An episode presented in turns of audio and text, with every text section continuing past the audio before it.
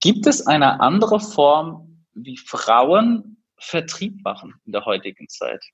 Wie du online genug Gewinn machst oder wie du optimal in den E-Commerce startest. Das und mehr zeigen wir dir hier im Commerce or Die Podcast.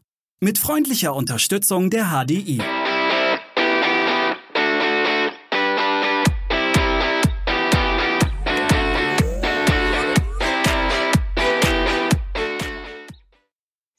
Hallo liebe Zuhörer und Zuhörerinnen, willkommen zurück bei unserem Podcast Commerce or Die Online.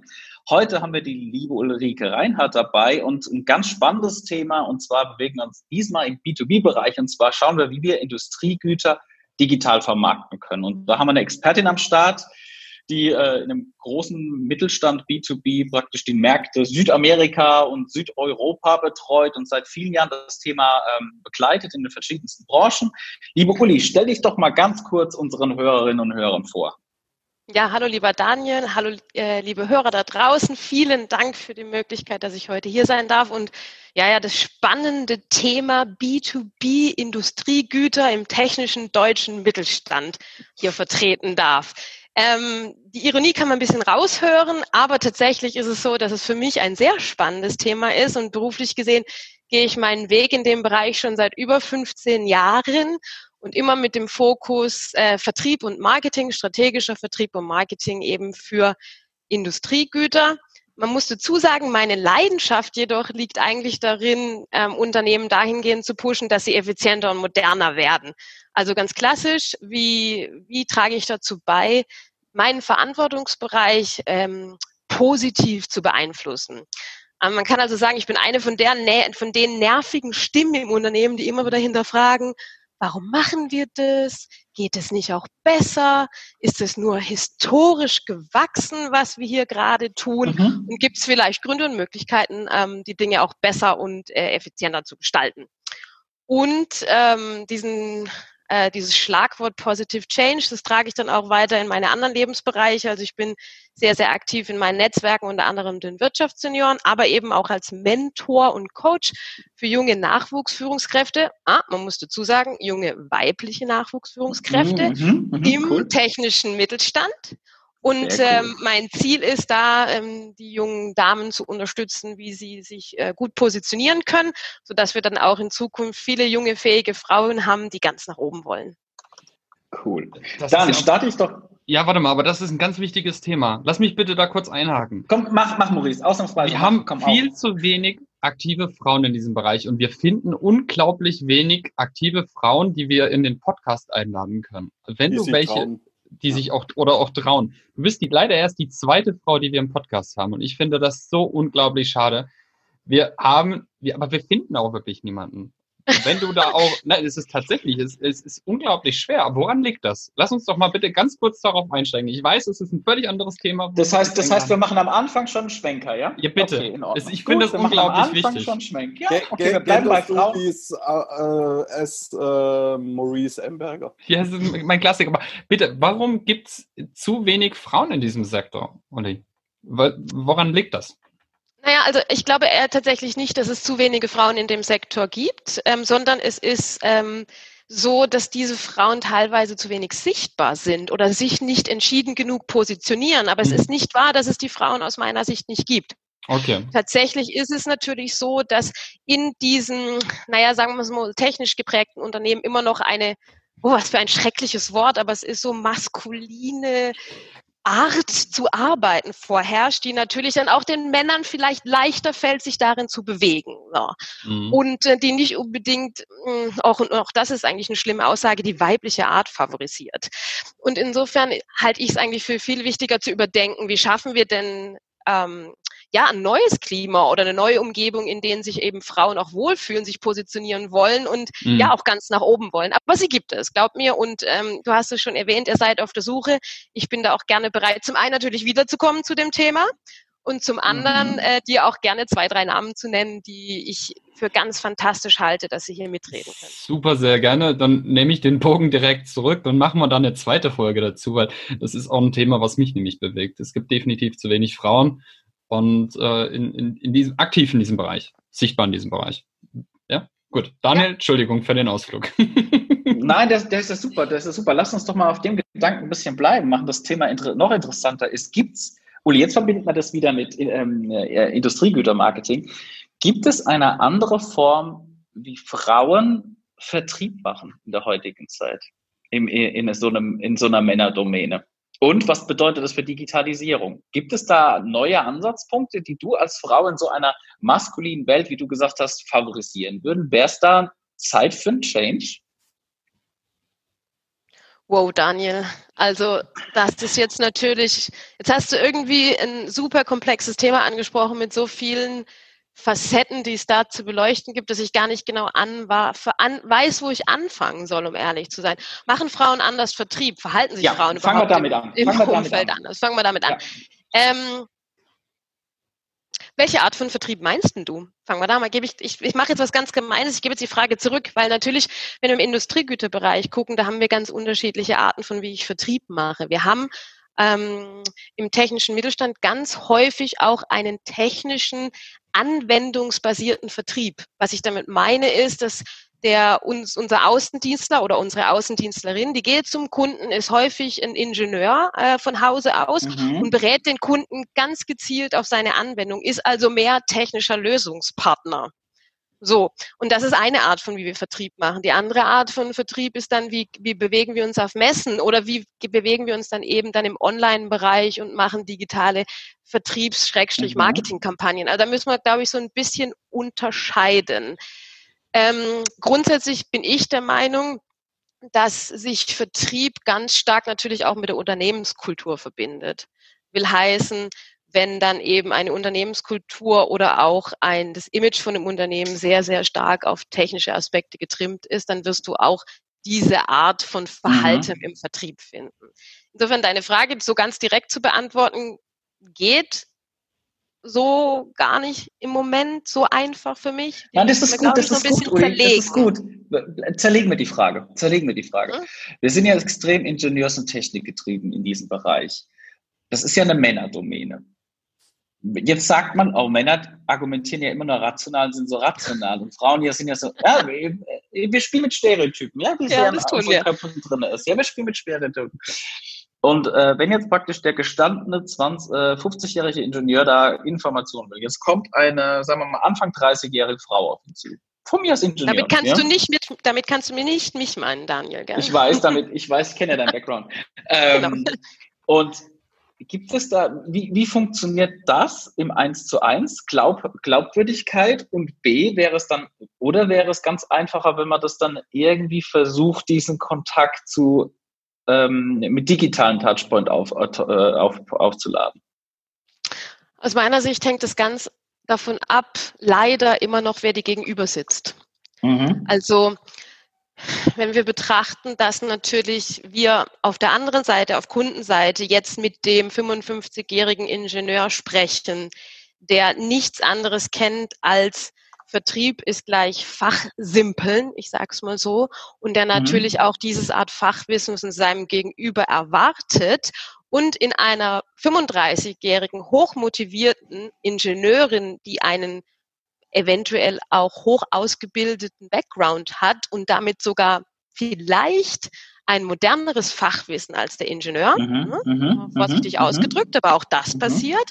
Der hat natürlich schon die Problematik, dass da erstmal Stereotype oder auch ganz konkret Vorurteile vielleicht sein, ähm, sein Judgment mhm, da einfach mal beeinflussen und dann ähm, es vielleicht auch schwierig machen, auf Augenhöhe zu diskutieren. Das sind einfach Erwartungen, die dann nicht erfüllt werden. Ähm, aber, und das wissen, glaube ich, auch alle, die hier im Call anwesend sind und auch sicherlich viele Zuhörer, die Welt verändert sich ja, Gott sei Dank. Das heißt, auch auf der anderen Seite sitzen plötzlich junge, äh, motivierte äh, Ingenieurinnen und insofern ähm, ist dann auch die Erwartung, die dann ein Unternehmen zu erfüllen hat, welche Personen denn im Vertrieb des Unternehmens nach außen repräsentieren, dann plötzlich eine andere. Und da beginnt dann der Wandel und damit, da muss ein Unternehmen auch einfach hinterher sein, dass es den Wandel dann auch ähm, ja, nach außen mit begleitet und da eben auch die Erwartungen erfüllt. Mhm. Cool. Jetzt werden ja, sage ich mal, Kaufentscheidungen oder auch Entscheidungen mit jemandem zu sprechen, äh, sehr oft oder in fast allen Fällen emotional getroffen. Jetzt habt ihr ja da aber im Bereich Industriegüter eine Zielgruppe, die schon durchaus sehr faktengetrieben sein kann, zumindest. Also stelle ich mir jetzt so vor, zumindest. Wie geht ihr damit um? Wie, wie macht ihr das? Was sind da eure Wege? Vielleicht mal ein kleiner Einblick.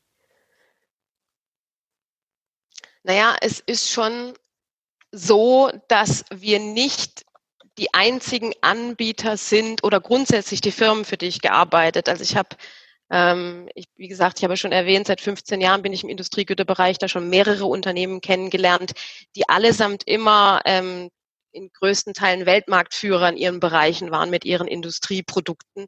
Aber tatsächlich ist es so, dass wir da nicht alleine auf dem Markt sind. Das heißt, es gibt auch Marktbegleiter, die deren Produkte ganz offen gesprochen die technischen Anforderungen der Kunden ähm, ebenso gut erfüllen, wie das vielleicht unsere Produkte tun. Und dann in dem Moment, wo die, die technischen Aspekte, die technischen und vergleichbaren Aspekte äh, nicht mehr ausschlaggebend sind, da kommt dann Emotionalität, Vertrauen in das Unternehmen und natürlich auch, wenn wir in Richtung äh, B2B-Markenversprechen gehen, natürlich auch dann ähm, eben das genannte Markenversprechen des Unternehmens. Und letztendlich handelt es sich bei Industriegütern häufig auch um Produkte, die für den Kunden essentiell sind, dass er sein Leistungsversprechen an seine Kunden erfüllen kann. Mhm. Will heißen, wenn unsere Produkte nicht funktionieren und nicht tun, was sie sollen, dann verliert natürlich ähm, der Kunde, unser Kunde, bei seinen Kunden auch Geld. Und wenn dann kein Vertrauen in die Marke herrscht und die emotionale Stabilität vielleicht da ist, dann, ähm, dann wird kein Kunde nur auf Basis von technischen Fakten von uns kaufen. Ja, verstanden. Die Frage, die du auf der Zunge hast, Daniel, die will ich auch stellen. Vertrauen. Wie baut ihr dieses Vertrauen auf? Ich glaube, das ist ja genau dieses Thema. Warum kommt der Kunde zu dir und rennt nicht zum Marktbegleiter? Gott, also auch das ist natürlich eine äh, mannigfaltige, oder es gibt mir mannigfaltige Antwortmöglichkeiten, aber ein, ein ganz großes Thema ist, äh, ich habe es schon erwähnt, ähm, Konsistenz in der eigenen Performance. Also Vertrauen erreicht man durch konsistentes Verhalten. Wir zeigen unseren Kunden, wir sind für sie da, Sie können sich auf uns verlassen und wir werden auch noch in den kommenden Jahren für Sie da sein. Mhm. Plus dazu kommt natürlich, und das ist eigentlich auch eine klassische Marketingantwort, wir hören natürlich auf unsere Kunden. Also gerade ähm, im, im technischen Mittelstand ist es ja so, dass wir unsere Produkte nicht in allen Fällen, aber doch oftmals sogar zusammen mit dem Kunden für den Kunden entwickeln. Und wenn er mhm. dann das Gefühl hat, auf der anderen Seite sitzt ein kompetenter Partner, mhm. der auch dieses, der, der versteht, was die technischen Anforderungen, also nicht nur die Problemstellungen, sondern auch die technischen Anforderungen äh, des Kunden sind. Ähm, und das eben konsistent über viele, viele Jahre auf gleich hohem Niveau das erzeugt dieses Vertrauen. Und das, ähm, was wir natürlich dann von einem Vermarktungsaspekt tun, diese Botschaften, die wiederholen wir auf all, in all unseren äh, Kommunikationsmaßnahmen. Das ist so die, die Basis unseres Image. Aber Uli, jetzt sagst du erst, der Kunde kommt zu einem Entwickler von euch an den Tisch und entwickelt zusammen. Aber wie komme ich denn überhaupt so weit auch, dass ich zusammen mit dem Kunden, wie baue ich von Anfang an das Vertrauen auf, dass ich sage, ich komme dazu. Jetzt nehmen wir doch mal einen, einen neuen Startup oder ein neues Unternehmen, das noch nicht so stark drin ist. Was würdest du dem raten? Wie kriege ich dieses Vertrauen auch auf lange Sicht? Und das auch im, in Bezug auf Digitalisierung, weil da sind wir ja auch, das ist ja auch so ein Thema von uns. Also sicherlich ist es natürlich im ähm, langfristigen Investitionsgüterbereich das trägt das Wort schon in sich, schwieriger kurzfristig dieses Vertrauen aufzubauen. Das geht nur über Beweise. Ne? Oder eben darüber, dass man tatsächlich ein Produkt hat oder ein Projekt hat, das als so eine Art Leuchtturmprojekt ist. Es einfach Strahlkraft und Sichtbarkeit hat für für eine Branche im besten Fall. Ne? Und ähm, jetzt höre ich dich im Kopf schon die Anschlussfrage fragen, wie finde ich denn dieses Projekt? Und da liegt dann tatsächlich die Krux begraben. Ähm, es hat dann auch wieder was mit Sichtbarkeit zu tun. Aber ich gebe zu, ähm, natürlich, wenn ich über äh, Industriegüter Mittelstand spreche, da sind es eben häufig Unternehmen, die gibt, das sind keine Start-ups im Moment, ne, leider, sondern das sind natürlich auch Unternehmen, die es, äh, die es schon eine Weile am Markt gibt. Jetzt bringen wir das mal zurück, weil du hast einiges gesagt. Du hast gesagt Sichtbarkeit, du hast gesagt Vertrauen aufbauen, konsistent in der Kommunikation. Was bedeutet, das ist ja, das sind ja Dinge, die, ähm, die sind sehr stark personifiziert im technischen Vertrieb. Als Beispiel. Wie, wie könnte man das denn jetzt erweitern, wenn wir sagen wollen, jetzt möchten wir, jetzt haben wir Produktgruppen wie Commodities oder so irgendwas, wir möchten das direkt auch, dass sich unsere potenziellen Neukunden, vielleicht B-Kunden oder C-Kunden, dass wir da gar keinen Key-Account draufsetzen, sondern wir sagen, die sollen sich auf unserer Website, auf unserem Portal die Produkte zusammensuchen und die Produkte dort bestellen. Jetzt haben wir ja den Punkt, Jetzt ist es vorher personenbezogen, jetzt soll es praktisch Person zu Maschine werden. Ähm, A, was kann man da machen? Und B, was sagen deine Vertriebler dazu? Also das eine ist natürlich auch in bei einem Industriegüterunternehmen ist es so, dass wir ein Portfolio, also ein Produktportfolio-Mix haben. Nicht alle unsere Produkte sind die Neuentwicklungen, hochspezialisierten Produkte, sondern auch wir haben Produkte, die sind unsere Renner, die laufen seit vielen mhm. Jahren, die sind bei Kunden im Einsatz, die immer wieder nachbestellen. Also auch wir haben einen Mix an Produkten, ähm, die mhm. nicht dieses technische Verkaufsverständnis benötigen, wie das einige unserer anderen Produkte oder ja, oder grundsätzlich ist ja sehr allgemein bei Unternehmen so. Insofern sind dann häufig natürlich die hochkomplexen oder die sehr speziellen Produkte, die sogenannten Door-Opener-Produkte, mit denen wir dann eben die Tür öffnen zu einem Kunden, mit dem wir uns ähm, etablieren, wo wir dann eben auch das Vertrauen oder wo man als Unternehmen dann das Vertrauen auch beim Kunden aufbaut. Und dann hofft man eben über Cross-Selling noch die ähm, anderen Produkte mitzuverkaufen. Ähm, Insofern, diese Unterscheidung muss gemacht werden. Das muss ein mhm. Unternehmen am Anfang für sich entscheiden. Welche Wertigkeit hat welche Produktgruppe oder welche Produkte ganz konkret in meinem Vertrieb und welche sind Door-Opener, die ich auf keinen Fall ähm, dem Außendienst oder eben dem 1 zu 1 Vertrieb vorenthalten oder im schlimmsten Fall wegnehmen kann. Mhm. Ähm, Insofern ähm, diese Unterscheidung ist absolut notwendig. Und dann ganz klassisch, Daniel, deine Frage, natürlich geht dann auch ein Online-Shop. Was ich immer empfehlen würde, ist tatsächlich den im ersten Schritt nicht äh, als einen öffentlich zugänglichen Shop auf der Webseite zu machen, mhm. sondern ich denke, das habt ja, ich sehe euch nicken. Ich denke, das habt ihr auch schon öfters gehört und diskutiert. Es ist einfach in unsere, im, im B2B-Investitionsgüterbereich so, man fängt mit bestehenden Kunden an. Also die Idee ist zu sagen, man hat ein langfristiges Kundenverhältnis, man kennt die Anwendung und Applikation beim Kunden, also ist auch mhm. nah dran, um zu wissen, was ist der Bedarf. Und dann bietet man dem Kunden an, zukünftig beispielsweise über eine Login-Area, also einen, einen eigenen Kundenbereich, tatsächlich über ähm, einen Shop, in dem im besten Fall gespeist aus einem Vorsicht Werbung, SAP, äh, ERP-System im besten Fall, ähm, die kompletten Kundendaten und auch die zuvorigen Bestelldaten schon abliegen. Und der Kunde muss einfach sagen, nochmal bestellen. Und im allerbesten Fall erinnert ihn das System sogar nach seinem Standardkaufverhalten alle drei, sechs, zwölf Monate, je nachdem, was das mhm. Bedarf eben ist, dran nachzubestellen. Und das sind dann die Prozesse im Unternehmen, die will ich ja auch als Unternehmen eigentlich gar nicht mehr. Da ist ja auch das Thema Digitalisierung und Automatisierung gleichbedeutend mit Effizienzsteigerung.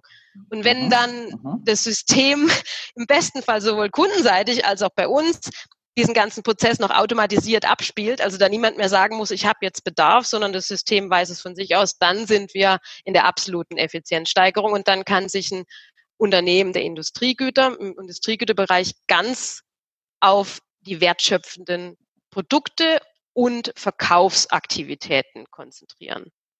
Mhm. Frage B. Was macht das mit dem Vertrieb?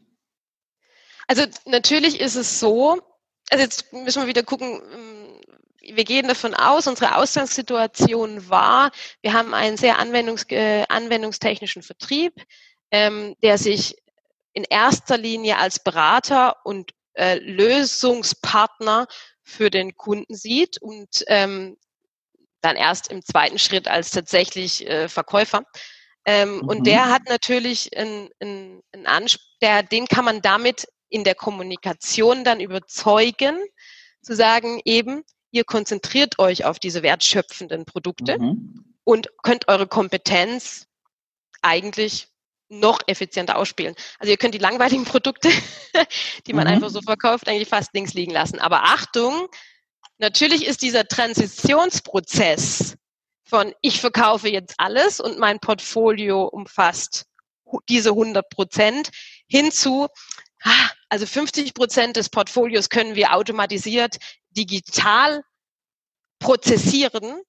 Das mhm. ist ein sehr, sehr wichtiger Prozess im Unternehmen. Und der darf, diese, dieser Change und ähm, der darf im Unternehmen nicht unterschätzt werden. Jetzt Achtung. Aufgepasst und mitgemacht, Uli. Jetzt sagst du, das, das ist alles einleuchtet rational. Jetzt nimmst du aber deinen, deinen Leuten, deinen Vertrieblern, sagen wir mal, 20, 30, 30 Prozent der Produkte weg. Diese Low-Brainer, die sie einfach reinverkauft haben. Die haben ja bestimmt äh, Umsatzziele oder Verkaufsziele. So, wie gehen die damit um? Also ich meine, du, du nimmst denen ja praktisch ein bisschen was von dem Gehalt weg. Und das mag ja niemand ne, in dieser Welt.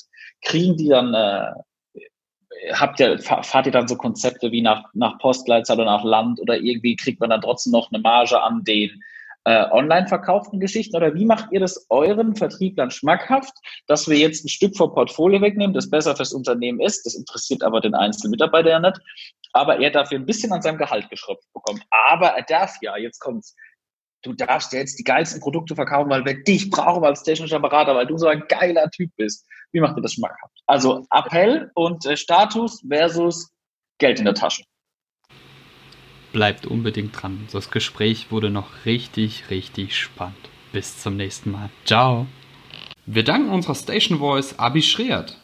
Bis zum nächsten Commerce or Die Online Podcast.